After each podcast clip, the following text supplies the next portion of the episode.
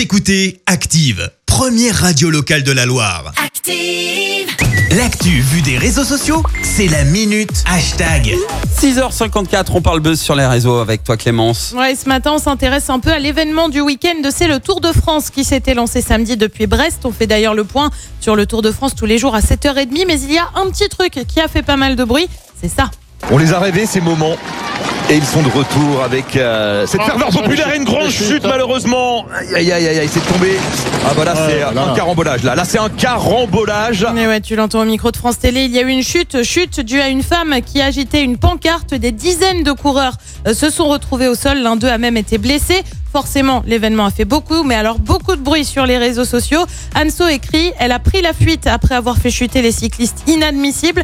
Fred va plus loin, une imbécile pour ne pas dire plus.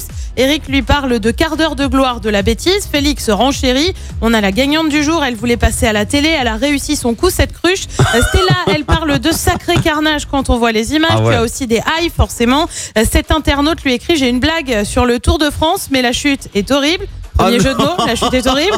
Et on, attends, attends, attends, on a la photo où la pancarte, bien sûr, est changée. Dessus, Oui. tu peux lire perdu cerveau avec un numéro de téléphone. Alors, je sais pas quel numéro c'est, mais c'est probablement celui de quelqu'un que l'internaute en question n'aime pas trop. Hein. Ce tacle, ça tacle aussi pour euh, savoir si c'est une touriste ou non, cette femme. Comme par exemple avec ce tweet. Les seuls à porter un ciré jaune en Bretagne, ce sont les touristes et souvent parisiens d'ailleurs. Oh. Euh, Prosper lui mise sur le second degré. Merci aux spectateurs de donner un peu de suspense. Là, c'était un peu chiant.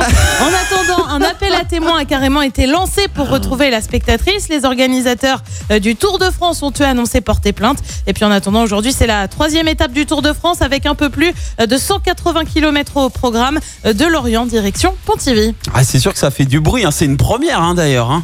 Ah, c'était particulier. Oh quand là même. là là là là. Madame n'a eu peur de rien. Ah non, euh, oui, je sais Et puis pas. Ouais. certainement pas des coureurs du coup. Là, à mon avis, elle a changé de, de ville, de pays, elle de a jeté son coiffure. elle- jaune, je pense. Merci, vous avez écouté Active Radio, la première radio locale de la Loire. Active.